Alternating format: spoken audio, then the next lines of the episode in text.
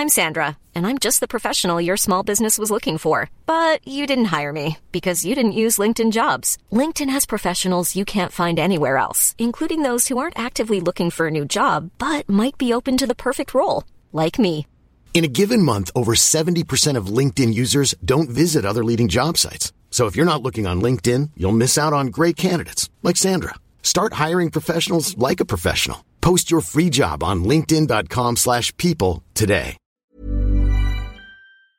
Daniel, ta gueule. On va commencer.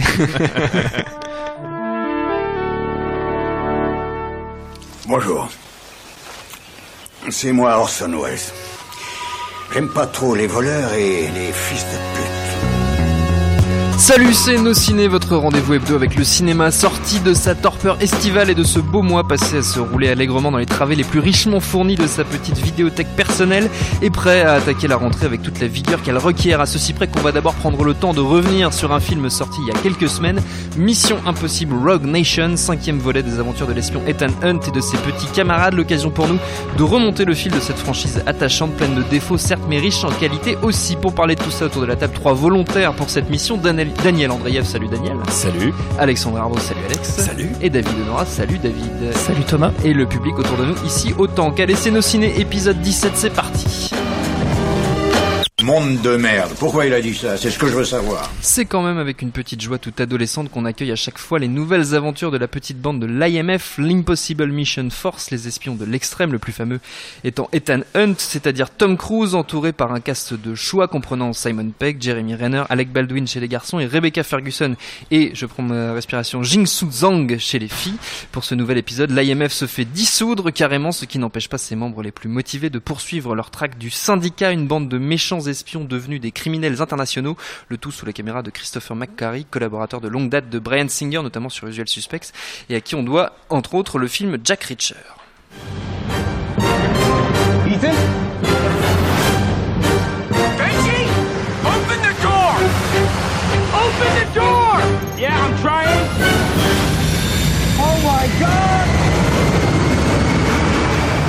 Et comme toujours, ça tape un peu niveau effets sonores et visuels. Nos trois camarades autour de la table ont vu Rogue Nation, mais qu'en ont-ils pensé, Alexandre? Ah, c'est moi qui ouvre les hostilités. Ouais, c'est toi. Euh, bah moi, je vais être euh, extrêmement favorable parce que euh, bon, je, je, je partais euh, déjà conquis avec la bande annonce, avec le CV déjà du réalisateur Christopher McQuarrie, qui est donc, comme tu l'as dit, réalisateur de Jack Reacher, le précédent film d'action avec Tom Cruise que j'avais trouvé très cool, un bon thriller avec un Werner Herzog en, en, en en vilain qui était assez euh, mémorable.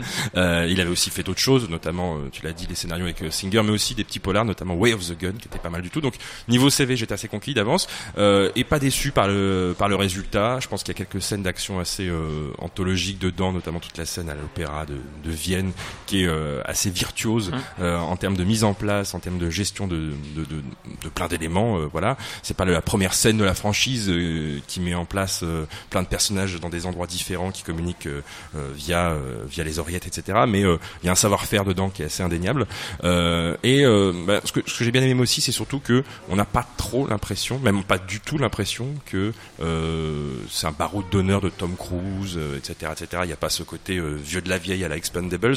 Euh, Tom Cruise qui a euh, 50 piges bien bien tassé maintenant, je sais plus quel âge exactement il a, euh, fait encore le job. On a parlé ad nauseam de ses de ses cascades qu'il effectue lui-même, notamment celle sur la, la scène de l'avion qui est, qui est- au début du film. Euh, Qu'on voit dans la bande-annonce. et qu'on voit dans la bande-annonce Tout à fait. à Tire-Larigot. Euh, donc moi, je suis assez content du, du film et euh, je, je, je, je pensais que ça pouvait être euh, une façon pour lui de passer un peu la main, euh, euh, même si au bout d'un moment, on peut pas toujours refiler les franchises à Jeremy Renner euh, parce qu'après Bond, ça ferait beaucoup. Mais je pensais qu'il allait un peu s'effacer et même s'il s'efface un petit peu, c'est-à-dire que dans le sens où ses collègues ont vraiment euh, sont pas uniquement des sidekicks, ils ont un rôle à jouer a- assez important. Euh, et, euh, et en fait, non, ça reste quand même un cruise, un cruise show et, et bah, ça fait le job, donc tant mieux pourvu que ça dure. David? Euh, bah, moi, je suis plus partagé. Enfin, je, je, je, je dirais que j'aime euh, à moitié le film parce que j'aime la moitié du film en fait. Euh, C'est plus simple. Et comme ça, au moins, c'est simple. euh, en fait, euh, bah, je trouve que, que, que ça Quelle démarre. moitié, alors que La première moitié en Le fait. début. Euh, ça, Ah oui. ça, ça démarre très bien et puis bon, on a, on a un climax dans une scène en apnée incroyable. En gros. euh, il doit plonger pour aller récupérer une clé USB secrète euh, au fond d'un trou au, au Maroc. Et, euh, et alors il paraît que il paraît que, que Tom Cruise a dû s'entraîner euh, pour euh, pour rester en apnée 6 minutes, alors que dans le film il doit tenir que 3 minutes. Donc en fait Tom Cruise est encore plus fort encore plus fort que Ethan Hunt. qu'Ethan Hunt, donc c'est c'est c'est assez incroyable. Et euh, cette scène euh, cette scène est assez réussie. Donc on est on est sous l'eau. Il y a il y a, il y a un, même un, un moment un, un plan séquence tourbillonnant. euh, euh, voilà qui est, qui est pour moi vraiment le sommet du film. Il y a encore une petite scène après ça euh, de poursuite en moto qui est pas mal et après le, le, le film, euh, enfin pour moi j'ai complètement décroché, ça, ça ne m'intéresse plus du tout. C'est des, des petits rebondissements de, de masques sous les masques. euh, Enfin un peu un peu moins que dans l'épisode de Gigi Abrams, mais euh, mais voilà. On, on- enfin après c'est une ficelle de la saga, mais qui je pense là est, est exploitée de manière soporifique. Et, euh, et, et voilà, donc évidemment dans la, dans la première partie, il y a cette scène euh, Hitchcockienne euh, à, à l'Opéra de Vienne où on, on- nous refait une, une variation sur le sur le coup de la cymbale de, de, de l'homme qui en savait trop et euh, ce qui ressort euh, admirablement je trouve de, de cette euh, de cette première partie du film c'est quand même un sidekick c'est Rebecca Ferguson Ah oui. Qui est euh, qui est une révélation qui est la révélation de ce un film Oh oui, encore plus dégueulasse avec ça. Merci. Non mais c'est son jeu qui. et qui, euh, qui, qui est une héroïne qui, euh, bah, contrairement à, à, à Bryce Dallas Howard dans, dans Jurassic World, enlève ses talons Ah, euh, pour courir. pour faire des cascades. C'est tellement pratique. belle scène. C'est déjà bien.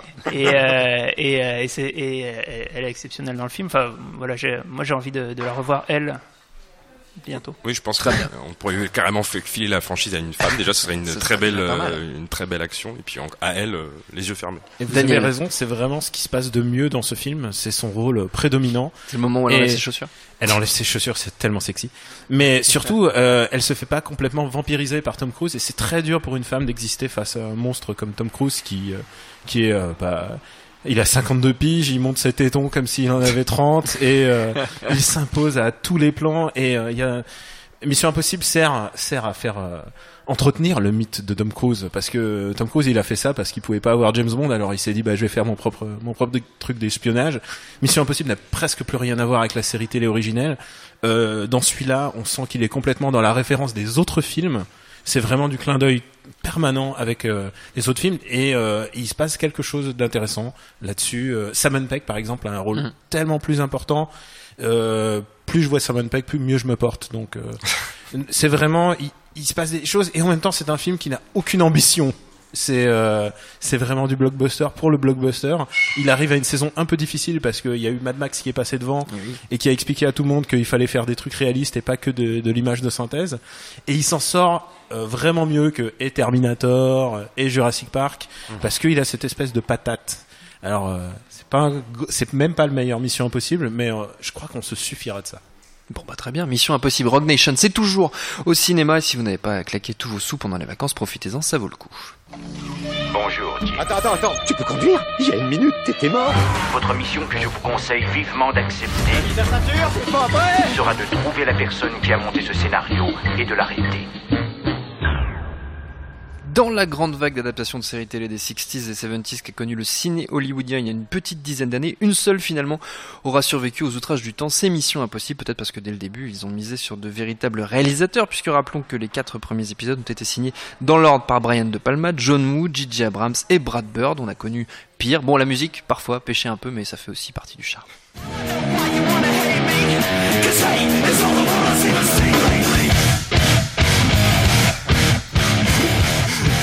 J'aurais tellement aimé les voir au Ah, c'est tellement bien. Limbiskit, toute une époque. Alors, quelqu'un a des nouvelles de Fred Durst autour de la table? Non, personne, c'est dommage. Bref, la franchise Mission Impossible. Quel regard porter sur tout ça aujourd'hui, David? Euh, la franchise. Tu vas parler de Brian De Palma, je sens, David. La franchise. Alors, non, bah, Brian De Palma, enfin, pour moi, il y a, clairement dans la saga, il y a, il y a un film, et puis, euh, Et, et puis derrière, autres.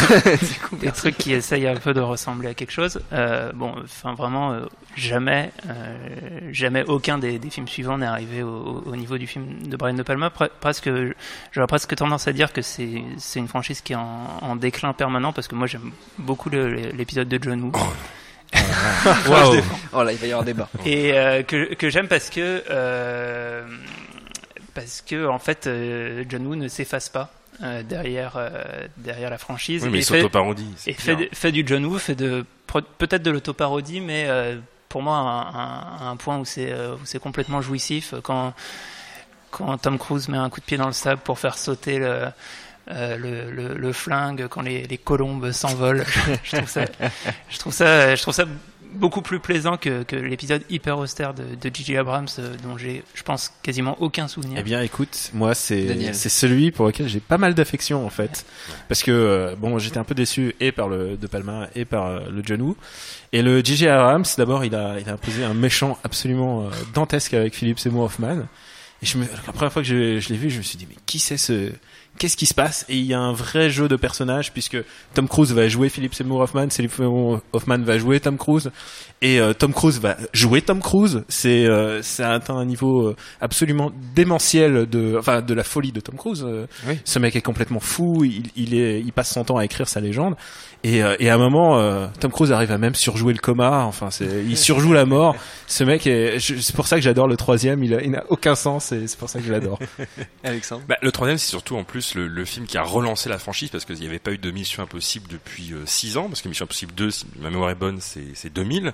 Euh, et, Mission Impossible 3, c'est le film du, du renouveau parce que c'est l'arrivée aux manettes de J.J. Abrams, pas seulement en tant que, que, que réalisateur, mais aussi en tant que producteur. Il a pris en charge en partie la production des, des- de tous les volets qui ont suivi. Et, et, euh, ce qui est important, c'est que euh, les deux premières Missions Impossibles, moi, j'ai une tendresse évidemment pour le premier de Palma et celui de John Woo. Par contre, je, le- supporte de moins en moins avec les années. Euh, mais les deux premiers Missions Impossibles sont sortis avant euh, le la franchise Bourne, euh, donc Jason Bourne, et avant le renouveau de James Bond euh, avec Casino Royale et les, les- les versions de Daniel Craig. Et quand on revoit les, les deux premiers James Bond, euh, bah écoute, euh, par rapport à la concurrence qui s'est installée ensuite, c'est vrai que ça fait un peu autre temps, autre mœurs. Mission Impossible 3 euh, commence à marcher un peu sur les plates-bandes, notamment en termes de, de, de, de mise en scène, euh, des bournes réalisées par Paul Greengrass avec une caméra euh, qui, sans, faire, sans verser dans la shaky-cam et dans les, le montage épileptique, euh, euh, arrive à donner vraiment une, une, une dynamique à, à l'action, etc.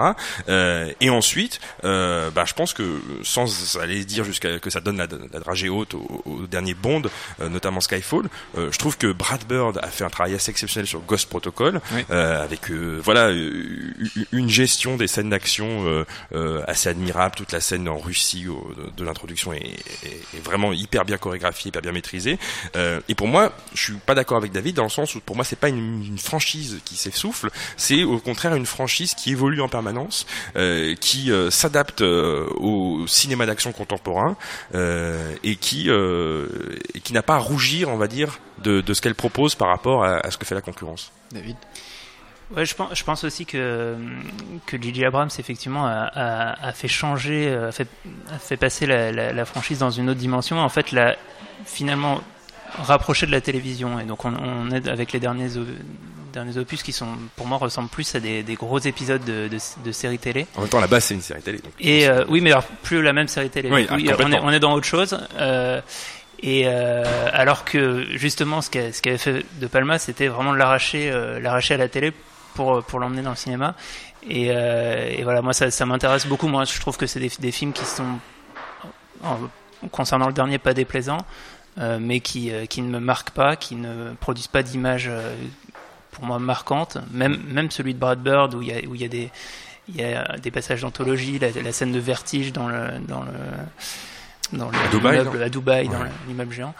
Euh, voilà, au-delà de ça, je, retiens très peu de choses et c'est aussi euh, euh, je trouve des, films qui parfois se complaisent un petit peu dans, dans l'obscurité. C'est ce que je reproche aussi à la fin du, du, du 5.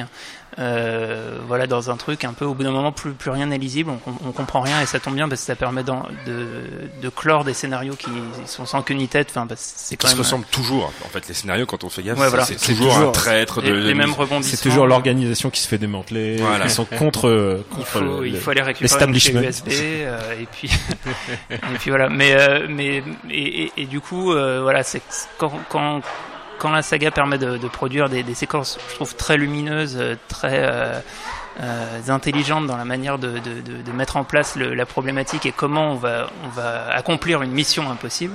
Là c'est intéressant quand quand en fait pour aborder le Premier ministre, euh, il suffit de mettre un masque, euh, ça m'intéresse pas trop. Mais ce, qui, ce qui est marrant, ce que tu disais Alexandre, sur De. Palma qui s'était euh, qui s'était éloigné de la série télé, il s'était éloigné à tel point que moi je me souviens ce qui m'avait énormément choqué quand je l'avais vu en salle à sa sortie en 96, le premier Mission Impossible, c'est que je regardais les, les rediffs des épisodes aussi bien de la première version de la série Mission Impossible que du revival 80s avec Peter Graves dans le rôle culte de Jim Phelps, donc le chef de, de, de l'équipe Mission Impossible.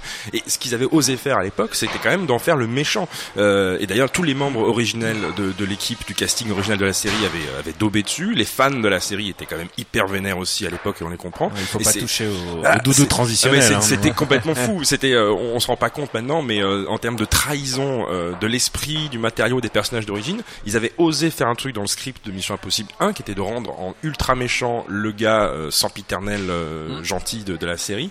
Euh, et à l'époque, moi, ça m'avait fait chier parce que je regardais la série, mais maintenant, je trouve que c'est une idée euh, a, por- a posteriori géniale. Et heureusement, parce que bon, bah maintenant, comme vous le disiez, comme on disait tout à l'heure, il y a plus vraiment de signes avec la série originale à part le, le thème de la lochifrine et euh, le message s'autodétruira dans 5 secondes. Les quatre premiers Missions Impossibles, ça se trouve sans trop de problèmes en DVD, Blu-ray et en VOD, et ça vaut le coup, même, même avec Limp Bizkit. Et oui, pour terminer, c'est la tradition dans nos ciné, les recommandations de nos chroniqueurs, deux petites minutes chacun pour convaincre, même peut-être plutôt une minute. On reste dans le film d'espionnage si possible, ou dans les adaptations de séries télé, encore dans la filmo de Tom Cruise, euh, Daniel par exemple. Ah, alors, écoute, pour une fois, là, je, je, je vais faire l'impasse sur Tom Cruise. Ah. Je vais parler de Spy, qui m'a vraiment euh, tapé dans Ouais. l'œil cet été. C'est une comédie, euh, c'est une comédie délirante, euh, et vraiment euh, dans le dans le ton de ce qu'on pourrait. C'est un mélange entre Apato et du pastiche et, et du pastiche de de d'espionnage. Ça va, ça va très loin. Je vous conseille d'y aller vraiment sans sans sans vous renseigner sur ce qui se passe. Il y a des punchlines, c'est tout ce qu'on veut avoir sur du cinéma rigolo.